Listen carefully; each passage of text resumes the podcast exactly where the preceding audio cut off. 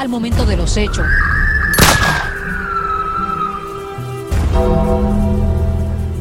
Tan pronto estos igual se mueran, entonces. Son una injusticia, porque yo no maté a mi esposa, Kyle. of the so-called Night Stalker. He's the sadistic killer wanted for a series of murders and rapes. Bienvenidos al podcast, al momento de...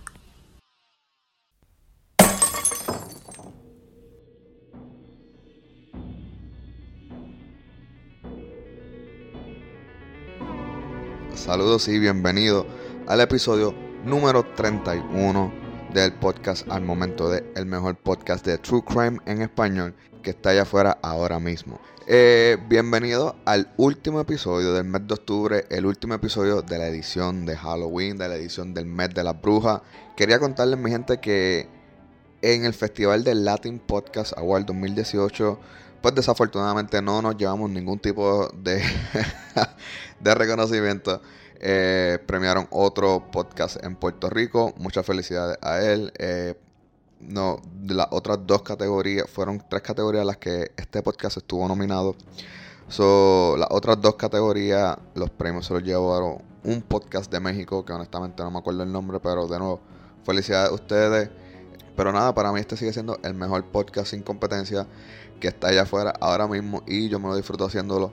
Even though no tenemos ningún tipo de reconocimiento, pero no hay ningún tipo de problema con eso. So, seguimos haciendo un podcast diferente a los que están allá afuera. Eh, este episodio que voy a grabar hoy es uno que a mí me interesa un montón.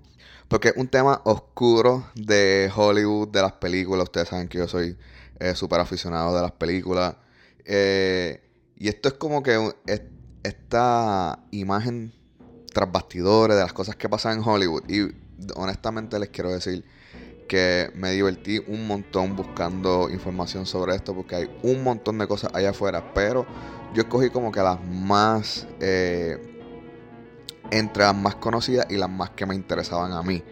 Eh, so, hoy le damos cierre a lo que fue los episodios de edición del mes de las brujas. Eh, vuelvo con vuelvo con unos casos que yo quiero tocar que estaba bien pendiente, pero pues me resultó divertida esta edición de las brujas. Recibí par de mensajes sobre el último episodio donde les pedí a ustedes que eh, me enviaran algún tipo de, anécdota o de cuento que ustedes tuvieran en cuestión de, apariciones, de, cosas así sobrenaturales que le hayan pasado.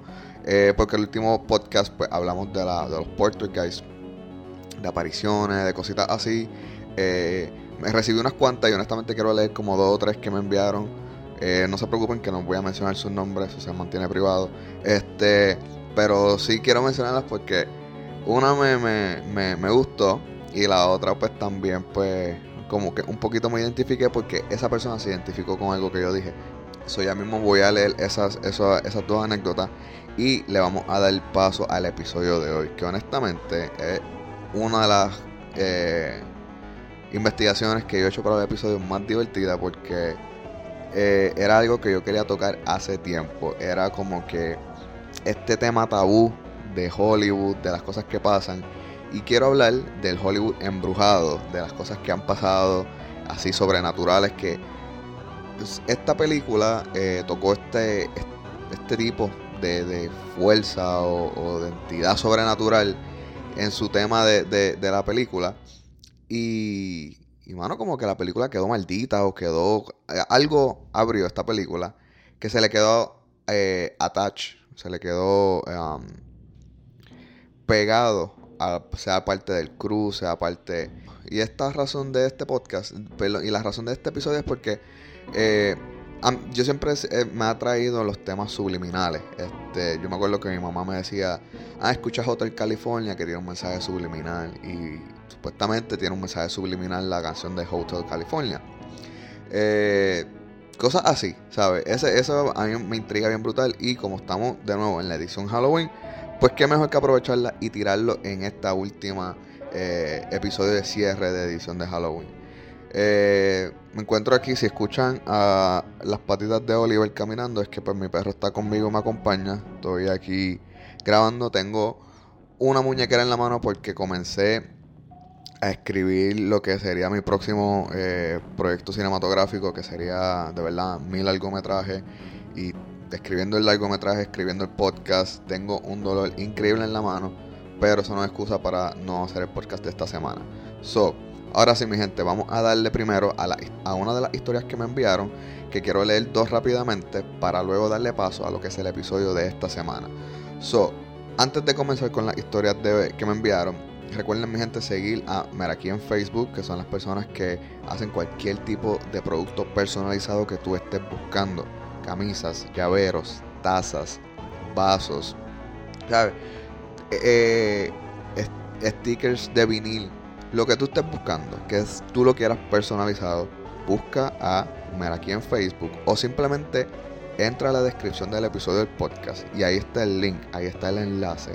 Le das un clic y ves todo el catálogo que esta persona, esta increíble persona hace y el pedido ya. La otra persona que tienes que seguir es el grupo de jóvenes de Puerto Rico Juntos Somos Más, que son parte de los responsables de que este podcast se lleve a cabo, ¿ok?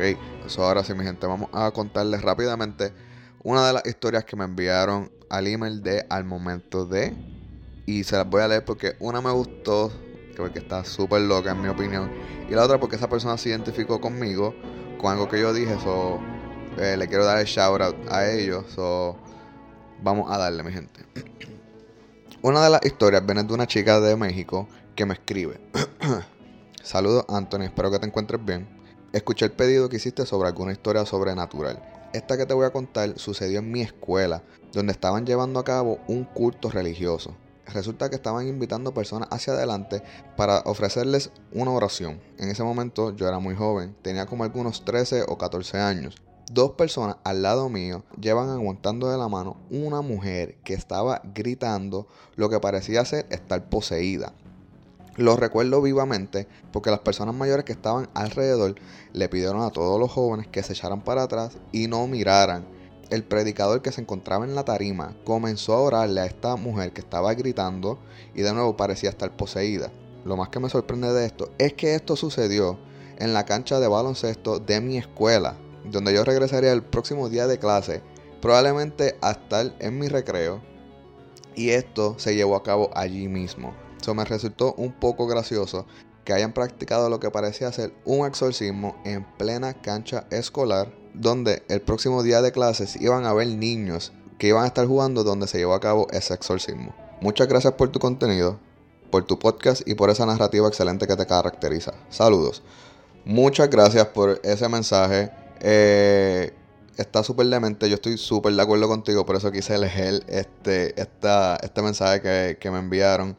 Eh, porque, ¿cómo carajo van? A, yo en Puerto Rico eh, yo vivo en un complejo de apartamentos donde en el medio de, los estacionamientos también a veces llevan a cabo eh, prédicas y, se escucha por todo el complejo de, apartamentos, por todo el edificio, se escucha la persona predicando. So, en Puerto Rico es bastante común ver, una persona eh, predicando cerca con, con los micrófonos y la bocina súper alto eh, y sí, eh, es algo común que yo he visto allá, pero me voló la cabeza que lo llevaron a cabo en una escuela eh, donde probablemente niños regresarían a, jugar el próximo día de clase. Eso sí, está súper, súper demente ese, eso que me acabas de contar. So, continuando con la próxima historia. La próxima historia es solamente una persona que me está diciendo que su abuelita también yo mencioné que mi abuela, en el último episodio, yo mencioné que mi abuela, si, e, si sentía algún tipo de dolor, decía que su papá, o sea, mi bisabuelo, estaba cuidándola o estaba presente en ese momento. Y esta persona también este, me escribió lo mismo, diciéndome que pues se identificó con eso que yo dije y lamentablemente pues la persona que me está escribiendo, su abuelita ya no está con nosotros. So, de verdad lo siento por esa parte. Eh, y me escribe también porque pues, le trajo recuerdo de que su abuelita usa este. También decía eso. También decía que si sentía un olor o algún tipo de, presencia eh, amigable, decía que eran personas familiares que ya habían muerto, que estaban cerca de ellas cuidándola.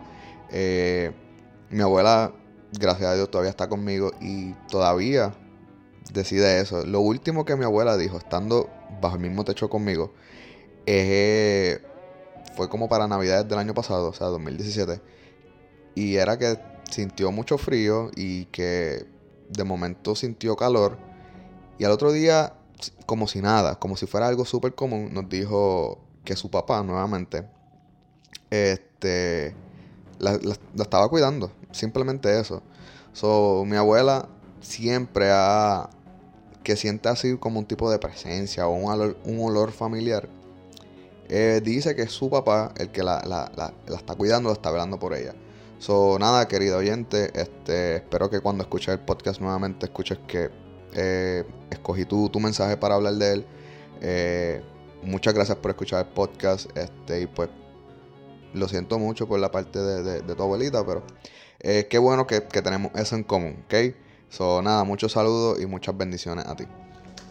Ahora sí, mi gente, voy a darle paso a lo que va a ser el episodio de esta semana del podcast, que he titulado eh, Haunted Hollywood o Hollywood Embrujado.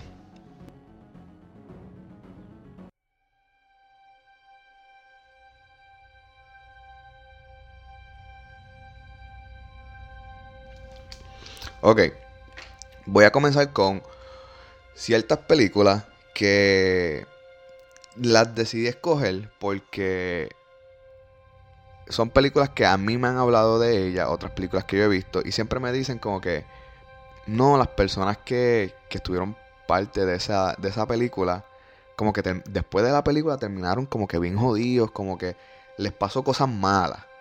Y siempre me ha intrigado eso. la primera película que quiero hablar es The Omen eh, la primera, porque si no me equivoco hay tres, eh, hay una trilogía antes del remake. So, hay cuatro películas, las primeras tres que son todas continuas y la cuarta que es como que el remake, lo que volvieron a hacer, el reboot, como le dicen, que se hizo en el 2006. Ok, so, The Omen del 1976 eh, fue una de las películas más grandes de terror de su época y todavía se considera un clásico esta película cuenta la historia de una familia que comienza a vivir unos eventos supernaturales a su alrededor con la llegada de su hijo. Resulta que este niño que ellos acaban de tener trae la marca del 666, como dice la Biblia, el número de la bestia, ¿verdad? Eh, y este niño es el anticristo. So, muerte y suicidios comienzan a rodear a la familia durante la película.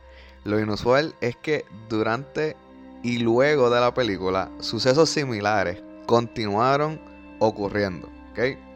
So, definitivamente esta, esta película marcó, marcó su, fue una marca en su época, ¿ok? A diferencia, por la diferencia en la propuesta de su género, ¿ok? En este tiempo, Hollywood estaba pasando por su fase de demonios, me explico. En los 60 y en los 50, Hollywood era el género de terror de Hollywood eran todos monstruos. O sea, eh, el Drácula, la momia, eh, el monstruo Frankenstein, el monstruo de la laguna. Lo que le llaman los Classic Monsters o los Universal Monsters. Cuando entra los. Eso, esos son 50 y 60. Cuando entran los 70, ahí es que Hollywood cambia y hace todo oscuro, demoníaco. O sea, Poltergeist, El Exorcista, The Omen, todo este tipo de, era de Hollywood eran los demonios. Entran los 80 y en los 80 tenemos los slashers. Los slashers son los asesinos. Eh, Viernes 13 con Jason, Halloween, que ahora mismo está en el cine, eh, Freddy Krueger, Scream, La Masacre de Texas. So, vemos como que cada 10 años Hollywood en el género de terror cambia de, de era, ¿ok? Yo creo que después en los 2000 vienen las torturas, que ahí es que entra Saw, entra todo, eh, eh, entra Hostel, esos son los 2000. Eh, y luego en los en los 2010, en los 2010, los 2000 altos, entran lo que son los supernaturales. De nuevo, los fantasmas, actividad paranormal, el conjuro, todo eso. O sea, esas son las como que las épocas de Hollywood. Ahora mismo, en esta película, estamos donde nadie había visto algo así. ¿Sabes? Estamos trayendo demonios de, eh, a, Satanás a la, pantalla grande.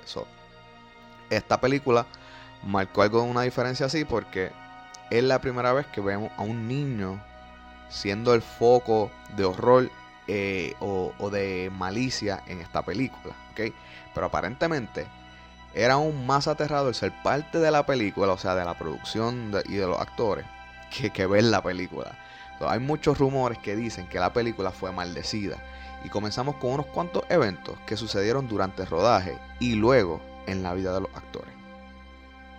el director de eh, ciertas cosas que pasaron fue que el director de arte y efectos especiales, o sea, la persona que decora, que quiere, eh, que le da la propuesta al director de que, mira, yo quiero que este cuarto se vea así.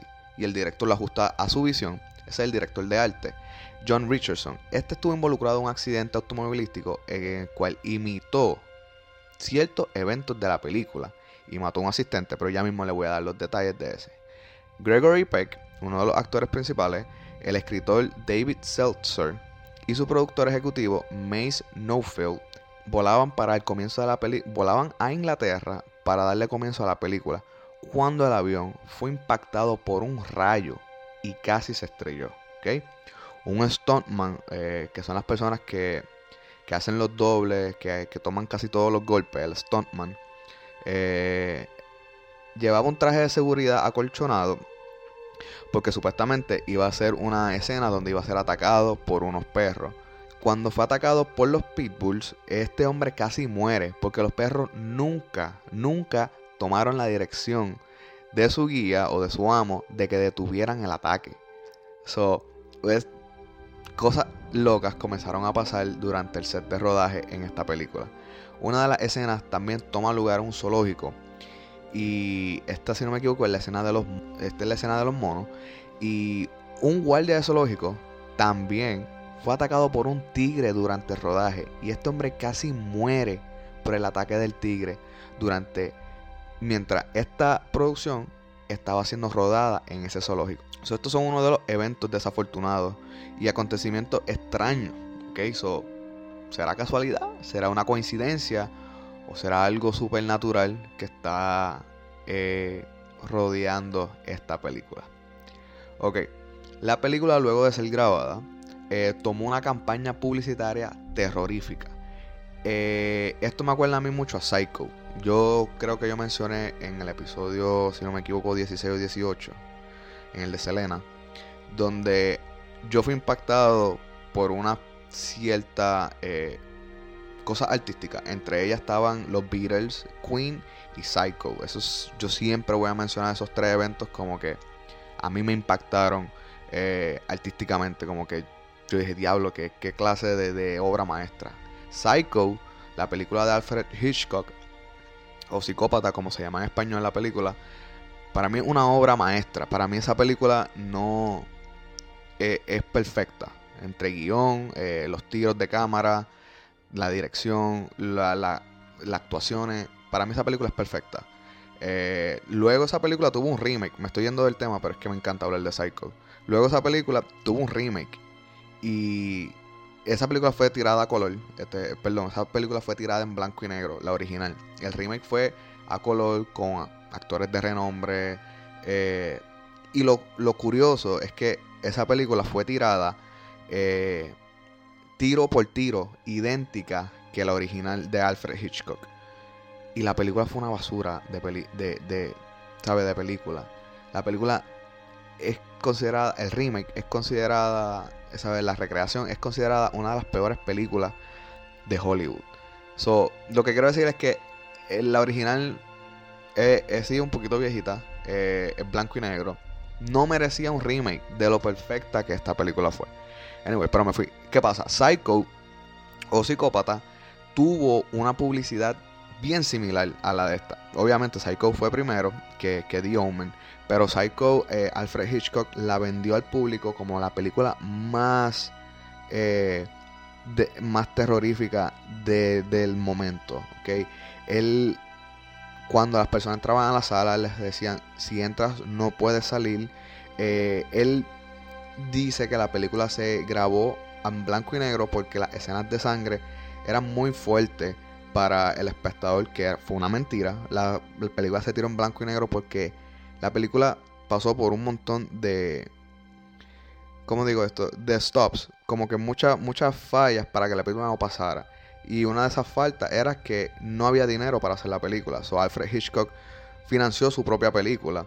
Eh, y era más económico grabarla en blanco y negro. Pero él usó una táctica de publicidad diciendo que eh, la sangre era muy fuerte, so por eso la tiró en blanco y negro.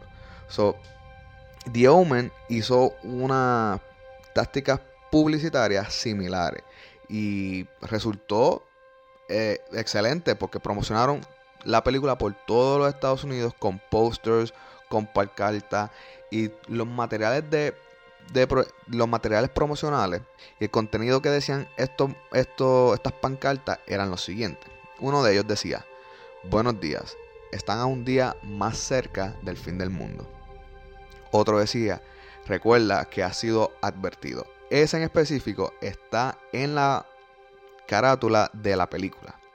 Y el último decía, es una advertencia anunciada desde hace más de mil años. Y es nuestra última advertencia. Él es el anticristo. So, esto eh, rodó por todos los Estados Unidos. Y la gente se volvió loca con, con, esto, le causó intriga, la querían ver, pero a la misma vez sabían que le iba a dar miedo. Es como la película 2012.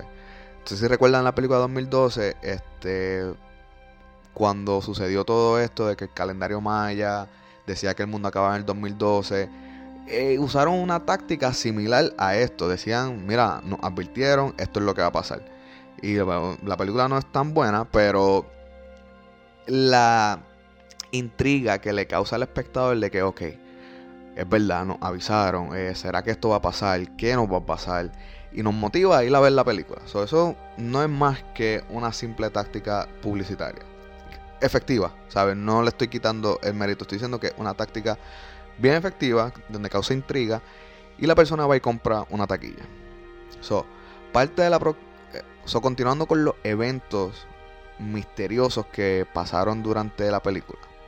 Parte de la producción había planeado alquilar un avión para obtener algunas tomas aéreas.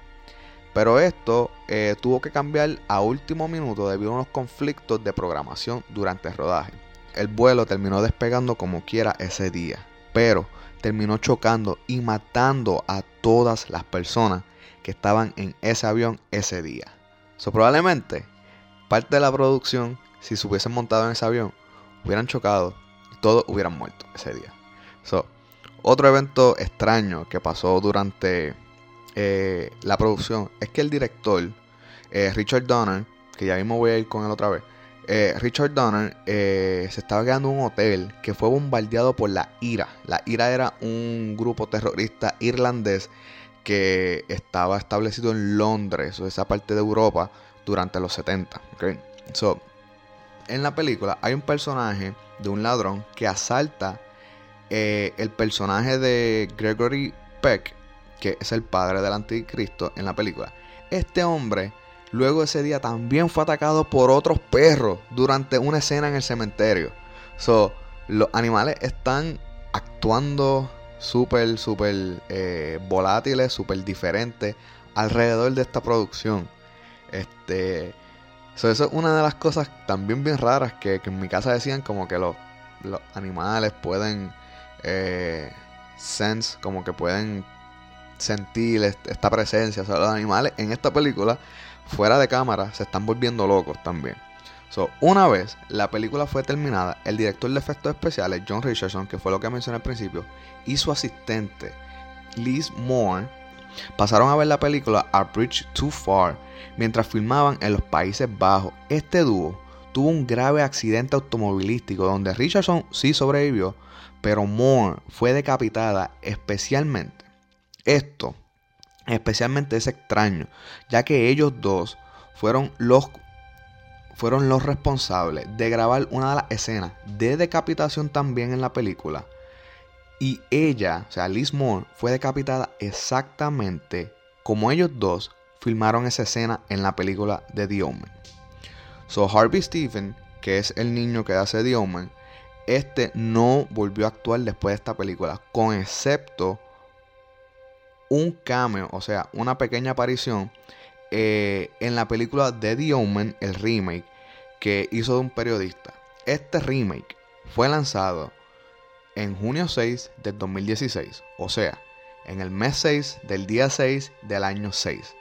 Número de la bestia nuevamente. Y yo me acuerdo específicamente de, esa, de ese remake porque de nuevo, usaron como que la estrategia publicitaria de que este día marca el número de la bestia y probablemente vaya a pasar, bla, bla, bla, bla. Y también lanzaron la película. So, yo me acuerdo bastante de, ese, de esa fecha en específico por eso.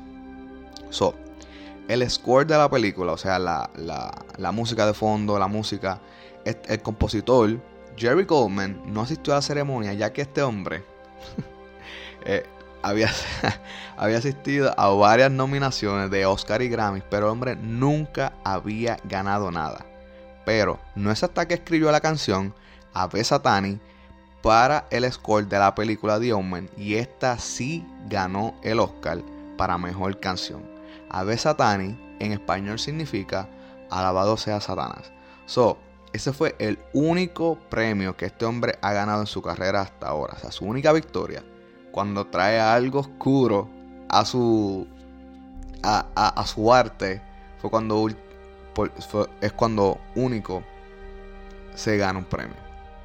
So, meses luego de que la película eh, fuera presentada, el hijo de Gregory Peck, o sea, el actor principal de la película, el padre del anticristo, se suicidó disparándose en la cara. ¿Ok?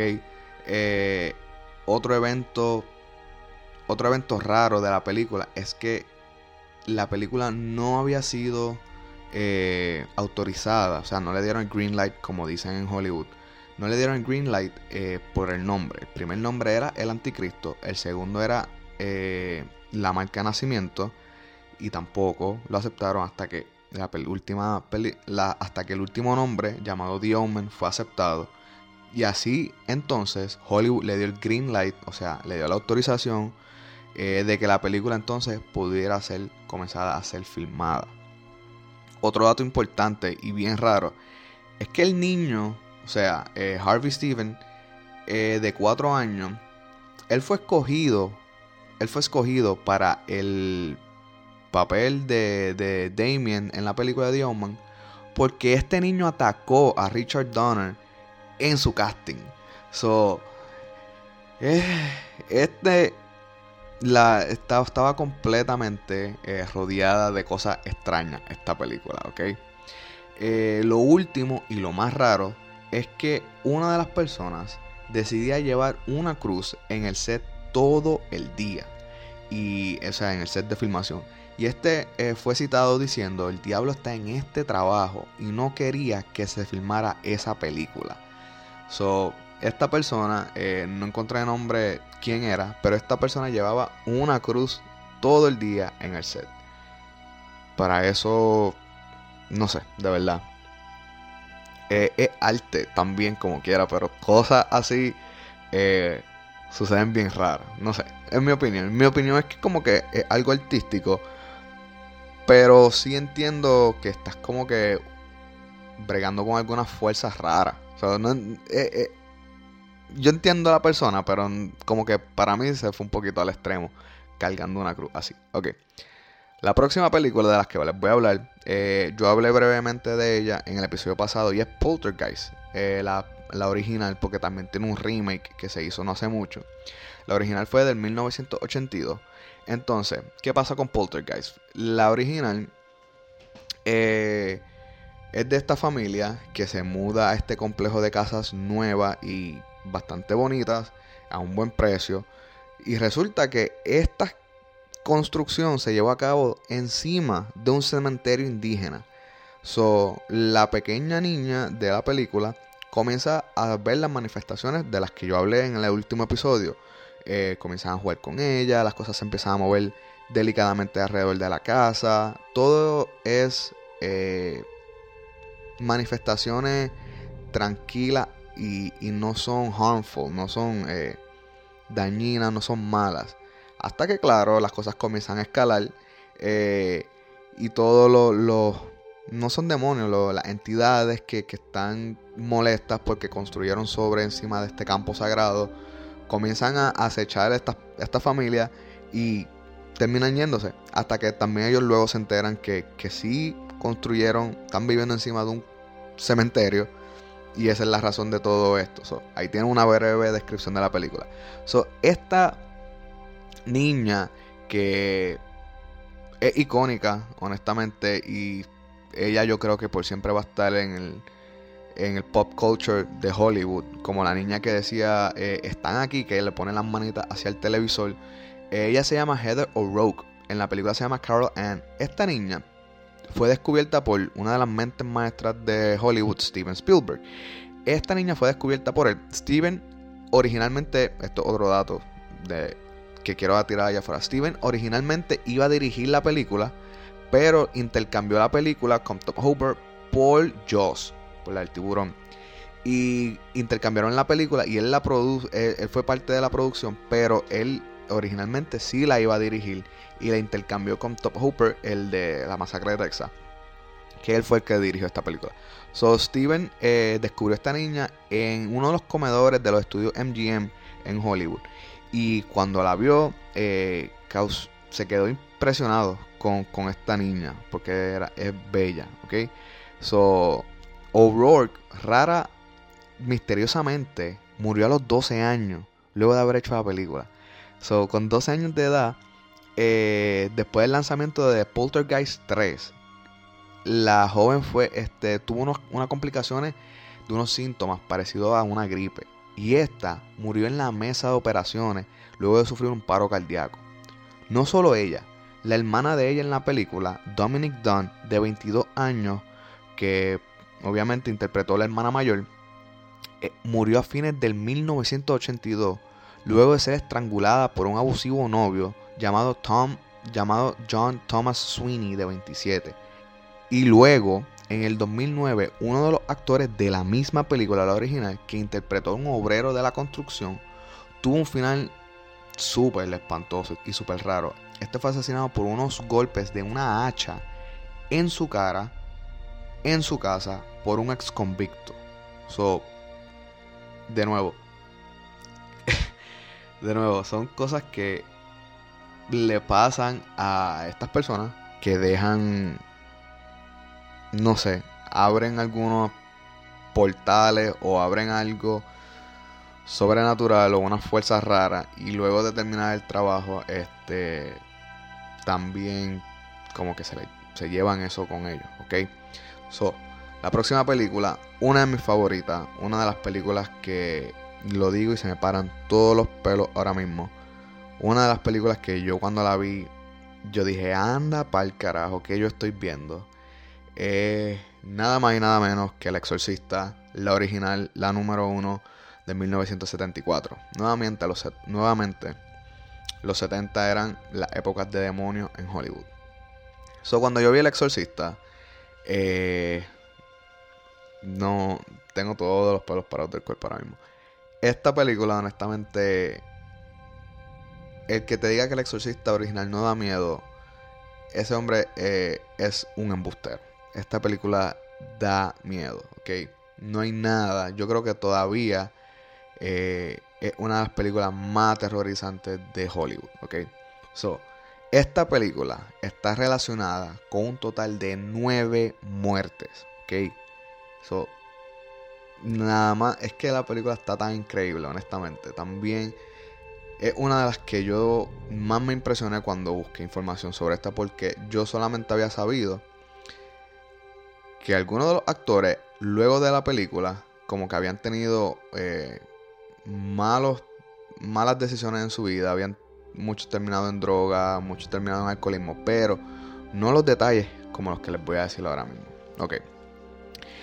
Jack McGrawn, quien interpretó el, a Burke Dennings, el abuelo de Linda Blair, o sea, Linda Blair es la niña que es poseída este, por, por los varios demonios que se le entran. Básicamente, si ustedes no han visto El Exorcista, pues es una niña que es poseída por cientos de demonios, no cientos, son como siete demonios si no me equivoco, y se le lleva a cabo un exorcismo en su casa. Este, y si no me equivoco, es por unas, unas cosas, unos artefactos que les dan a, a su mamá, que es una actriz de Hollywood también, y ella se los lleva para la casa. Y cosas raras comienzan a pasar con la niña, la, le llevan uno, la llevan a hacer unos estudios, pero los estudios sale todo bien. Este, pero la película honestamente toca una fibra que uno nunca había visto en ese momento de Hollywood y tú te quedas como que anda para el carajo que yo acabo de ver. Por ejemplo, a mí siempre me va a impresionar cuando ella baja por la escalera. Eso para mí eh, es otra cosa cabrona, de verdad. La parte de Rosario, del crucifijo también, es como que, ah, ¿qué carajo yo acabo de ver? Es, otra cosa, ¿ok? Véanla, por favor, véanla. Eh, es que esta persona, Burke Dennings, que hace el, el abuelo de, de Regan, que, que, como se llama el nombre del personaje de Linda Blair, este, este hombre murió una semana después del estreno de la película. No solo él, también uno de los, eh, de los directores de efectos especiales. Los dos murieron una semana después del estreno de la película. Mientras estaban en el set, Ellen Burstyn, o sea, la madre de Regan, eh, la actriz que, que, que está haciendo el, papel el, eh, que está haciendo el papel de la madre de, de Linda Blair, eh, sufrió una lesión permanente en la columna vertebral durante un truco que salió mal mientras filmaban una de las escenas que Regan la tira de la cama. O sea, cuando esta le da el piso, sus gritos fueron verdaderos. Y esos gritos se usaron para la película, ¿ok? Eh, la cámara no paró de rodar. Esto me acuerda a Django Unchained, la de Tarantino, cuando Leonardo DiCaprio se corta la mano. No pararon de rodar. O sea, eh, esto está esto está como que fuerte, pero esa es la magia de esto. O sea, si, igual que esta mujer siguió en personaje, no rompió personaje, y siguió sus gritos y se mantuvo. DiCaprio hizo lo mismo cuando se cortó la mano, improvisó con la sangre de verdad que tenía en la mano. Y nadie paró de rodar. Y muy bien por eso. Y que se haga más cine así también.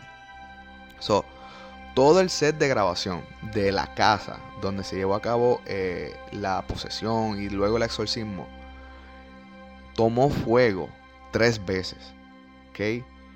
Esto demoró el rodaje durante seis semanas. Todo se quemó. Menos el dormitorio demoníaco de Regan, que este, o sea, donde la gran mayoría también de la película toma parte, el dormitorio de la joven, este permaneció intacto, ¿ok? So, con todos los contratiempos que empezaron a ocurrir en la película, eh, parte de la producción decidió traer un sacerdote jesuita a el rodaje, ¿ok? Este, este, este sacerdote fue eh, pedido que bendiciera eh, el escenario antes de rodar para, ¿sabes? llegaron como quien dice al límite y tenían que comenzar a, a tomar otras, otras medidas para poder llevar la película a cabo. Otra de las cosas que resultó como que un poco sobrenatural es que el día que esta película estrenó en Roma, al lado del cine donde se estaba llevando a cabo, hay una iglesia de los siglos XVII o algo así, XVI. Eh, esta iglesia fue golpeada por un rayo que le pegó a una cruz que tenía más de 400 años. So, algo de verdad estaba en contra de esta película o algo quería sorprender y asustar a los espectadores. Ok. Algo que yo no sabía, que a mí me voló la cabeza y cuando vi la escena fue que yo dije, anda para el carajo, esto es de verdad. Es que en la película, eh, es que en la película de Exorcista hay uno de los actores es un asesino en serie. Y esto a mí me voló la cabeza porque es, honestamente otro caso, otro tema. Pero este hombre estaba ahí. Y como les dije en el episodio 10 de, los asesinos en serie, estas personas llevan doble vida. Ok, so, esta persona, ok, pues déjame, poner el setting. Esta es la escena donde a ella le están haciendo unos. Eh, estudios porque pues estaba presentando unas cosas raras. La madre la decide, llevar a hacerse unos estudios. Y esta niña, eh, esta escena toma espacio en un centro real de, estudios de rayos X. son las personas que se están viendo ahí son eh, neurólogos reales y técnicos eh, de rayos X reales. Y una de las personas que estaba ahí, o sea, uno de los técnicos de Rayo X, era una persona real. Y ese hombre era un asesino en serie. Este hombre es culpable por seis crímenes en Nueva York. So, este hombre, voy a hablar rápidamente de él, pero me encantaría hacer un caso sobre él. Este hombre conocía a sus víctimas en unos bares eh, gay. Se llevaba a las víctimas a su casa, las asesinaba, las desmembraba y tiraba las partes de su cuerpo en el Hudson River como si fueran basura. Este hombre se llama Paul Bateson, ¿ok? Y este hombre luego fue arrestado y confesó todo de sus crímenes. Pero este hombre claramente se ve en la película como si fuera un actor, cuando en realidad es un técnico de rayos X. Y se ve ahí claramente, se le ve la cara. Y resulta que este, luego este hombre resultó ser un asesino en serie. Que la, próxima película de las que voy a hablar es una que se llama Atuk. Esta película es basada en una novela de Mordecai Richler y es una comedia que es basada sobre un esquimal que viene a Nueva York a, buscar trabajo. Esta película, lo maldito que tiene, o lo, lo no sé, lo, lo, lo raro de esta película es que las tres personas que han sido casteadas para traer vida al esquimal, las tres personas murieron antes de comenzar a filmar. Estas personas incluyen a John Belushi, John Candy y Chris Farley, comediantes famosísimos de Hollywood que escogieron este papel, este personaje, y antes de comenzar a filmar, los tres murieron. So, nunca pudieron filmarla. So, los promotores dijeron que la película estaba maldita y otros asociados también de la película murieron. So, esto es una película que nunca se llevó a cabo y está. Y se me, parece también a, a Don Quijote. Don Quijote es una película que ha, presentado cientos de, de problemas a la hora de filmar y nunca se ha filmado. Ok.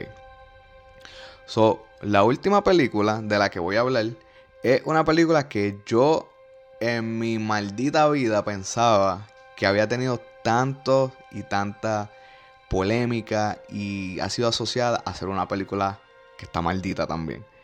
Voy a hablarles de una de las películas que yo honestamente me sorprendió una cosa bien demente. Y voy a hablarles de la película Superman. Exacto, Superman.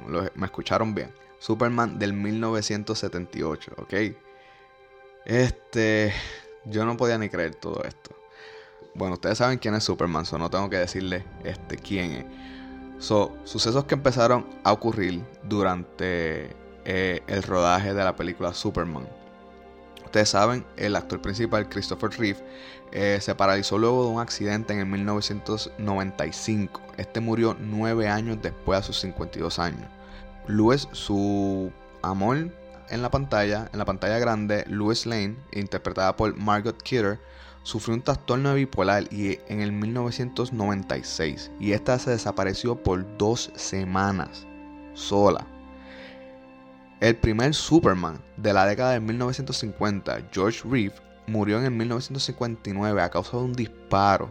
Primero se pensó que había sido un suicidio y luego se descartó eso, ya que pareció ser un encubrimiento porque en el arma no se encontraron huellas.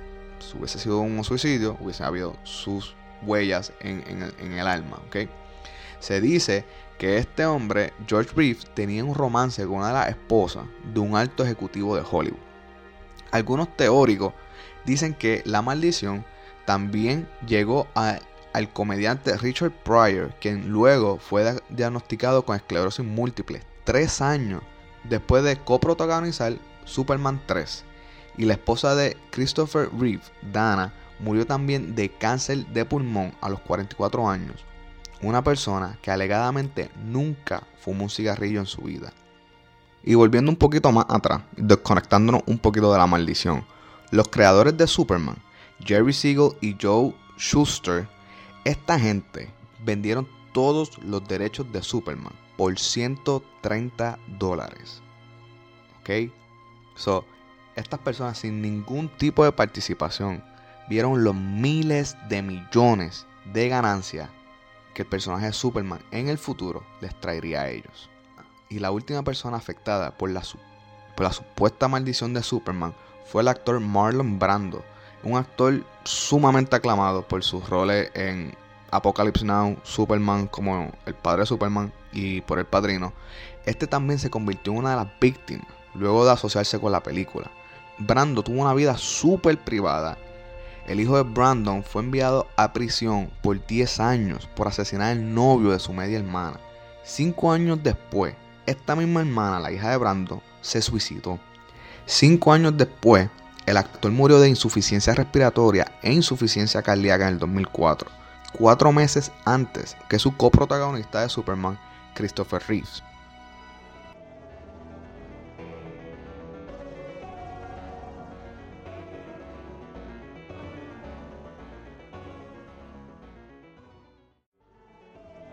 Una mención honorífica, quiero mencionar también eh, Firestarter de Drew Barrymore. Drew Barrymore también, luego de hacer la película, tuvo un vicio sumamente eh, grande de droga y fue una actriz que se vio bien afectada por el personaje. Eh, Carrie, este también, eh, Sissy Speck, luego de, de, protagonizar la película donde la joven obtiene problemas, perdón, poderes supernaturales, también tuvo unos, unos turbulento, eh, eh, una turbulenta vida luego de, interpretar a ese personaje. Eh, The Dark Knight también tiene un montón de cosas que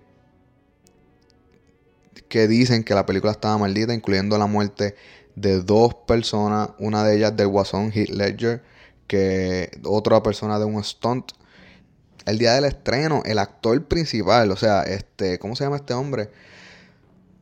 Nieta, ¿cómo se llama? Eh, este, Christian Bale, él fue arrestado el mismo día por supuestamente golpear a su madre y a su hermana.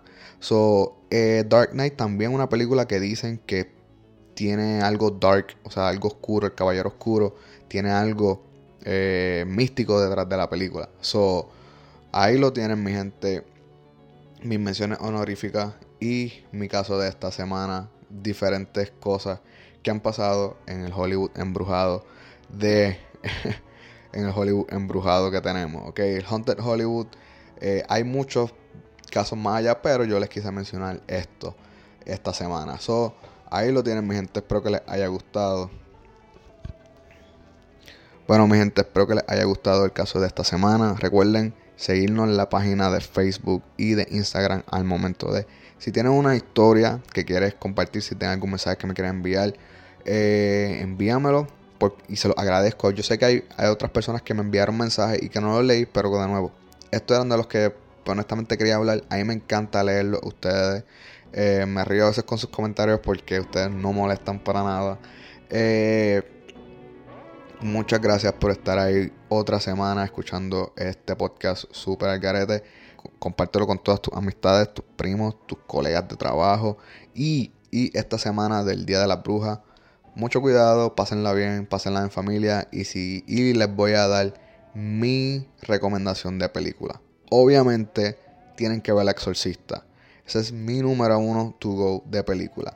Luego del Exorcista pueden ver Drag Me to Hell de Sam Raimi. ¿sabe? Una de las mentes maestras del, cine de terror, Sam Raimi. Eh, 13 Ghosts, o sea, los 13 fantasmas. Esa película es súper, súper entretenida, súper buena. Da un poquito de miedo, pero está súper buena. Eh, Evil Dead también, la original, la de Sam Raimi también. Te digo que Sam Raimi es, una otra mente súper dotada de Hollywood. Y la última, y no menos importante, una de las películas más disturbing, más de verdad que, como, como que te jode un poquito verla, pero te gusta. Es la Texas Chainsaw Massacre, la primera, o sea, la masacre de Texas la primera, que la de Toby Hopper. Vean esas recomendaciones de película para esta no, este último episodio de Halloween y Noche de, Brujas. So, pásenla bien, pásenla en familia, mucho cuidado. Se cuidan mi gente y nos vemos la semana que viene en otro episodio de Al Momento de.